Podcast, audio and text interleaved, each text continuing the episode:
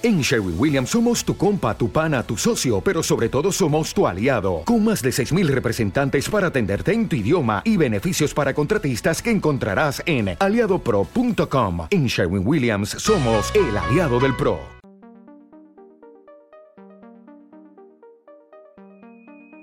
Aquí da comienzo un nuevo programa de relatos de misterio y suspense.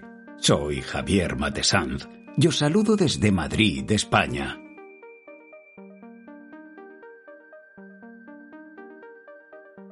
Baúl de Libros presenta Relatos de Misterio y Suspense. Hoy presentamos La Abadía de Turnley, escrito por Perceval Landon. Traducida al español por Sebastián Beringeli para el espejo gótico. La Abadía de Turley es un relato de fantasmas del escritor inglés Perceval Landon, publicado originalmente en la revista McClure's Magazine en 1907 y luego ampliado para la antología Bordes en Bruto. Esta versión final aparecía en prácticamente todas las colecciones más importantes del género, entre ellas 65 relatos para temblar de miedo, el gran libro de las historias de fantasmas, el libro de los cuentos de terror de Penguin, Historias victorianas de fantasmas, una antología de Oxford, los mejores cuentos de espíritus, el libro de horror de Wandsworth y un siglo de historias de fantasmas.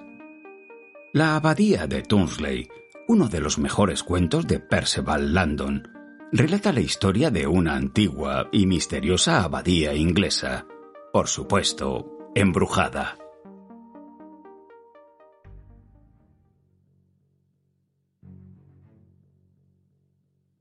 Hace tres años me dirigía al este, y como un día extra en Londres tenía cierta importancia, tomé el tren correo del viernes por la noche a Brindisi, en lugar del habitual expreso de Marsella el jueves por la mañana.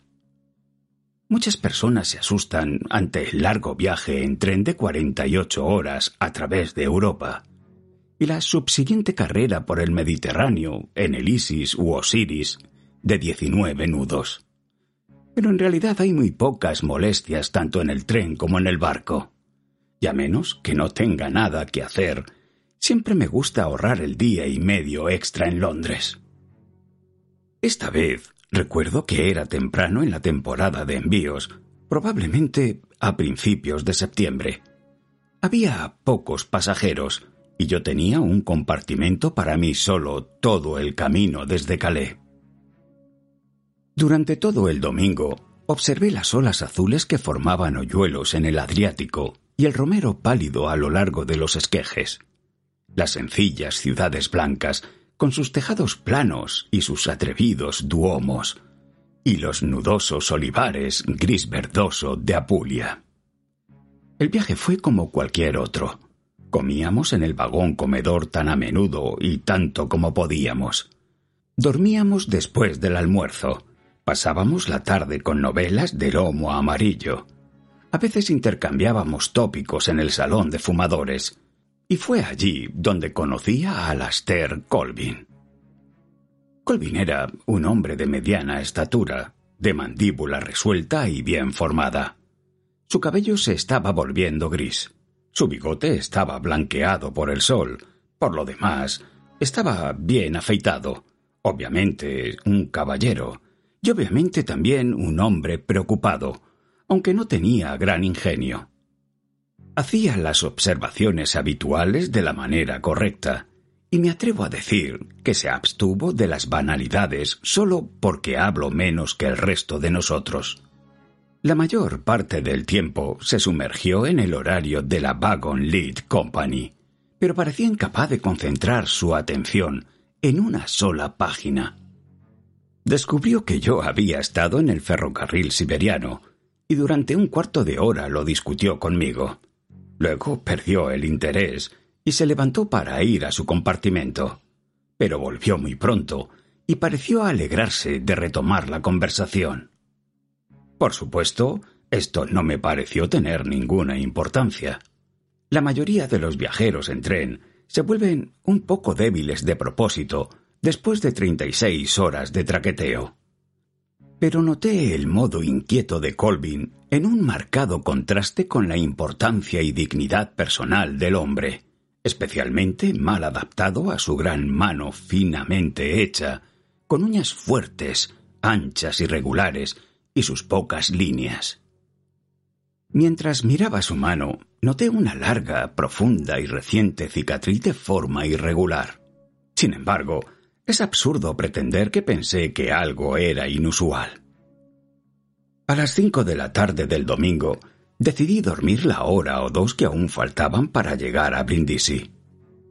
Una vez allí, los pocos pasajeros transbordamos nuestro equipaje de mano, verificamos nuestras literas, éramos solo una veintena en total, y luego, después de un paseo sin rumbo de media hora en Brindisi, volvimos a cenar en el Hotel Internacional. Si no recuerdo mal, hay un salón pintado de colores alegres en el Internacional. No deseo hacer publicidad. Pero no hay otro lugar en Brindisi donde esperar la llegada del correo. Y después de la cena, estaba mirando con asombro un enrejado cubierto de enredaderas azules cuando Colvin cruzó la habitación hacia mi mesa. Tomó el secolo, pero casi de inmediato dejó de fingir leerlo. Se volvió directamente hacia mí y dijo ¿Me harías un favor? Uno no hace favores a los conocidos extraviados en los expresos de Continental sin saber algo más de ellos de lo que yo sabía de Colvin. Pero sonreí sin comprometerme y le pregunté qué quería. No me equivoqué en parte de mi estimación. Dijo sin rodeos. ¿Me dejarás dormir en tu camarote de los iris? Y se sonrojó un poco al decirlo. Ahora bien, no hay nada más fastidioso que tener que aguantar a un compañero de cuadra en el mar. Y le pregunté con mucha intención. ¿Seguro que no hay sitio? Pensé que tal vez se había asociado con algún sarnoso levantino y quería escapar de él a toda costa. Colvin, todavía algo confundido, dijo Sí, estoy solo en un camarote, pero me harías el mayor favor si me permitieras compartir el tuyo. Además del hecho de que siempre duermo mejor cuando estoy solo, recientemente se habían producido algunos robos a bordo de transatlánticos ingleses, y vacilé, a pesar de que Colvin parecía franco, honesto y cohibido justo en ese momento. ¿Te está gustando este episodio? Hazte fan desde el botón Apoyar del podcast de Nivos. Elige tu aportación y podrás escuchar este y el resto de sus episodios extra. Además, ayudarás a su productor a seguir creando contenido con la misma pasión y dedicación.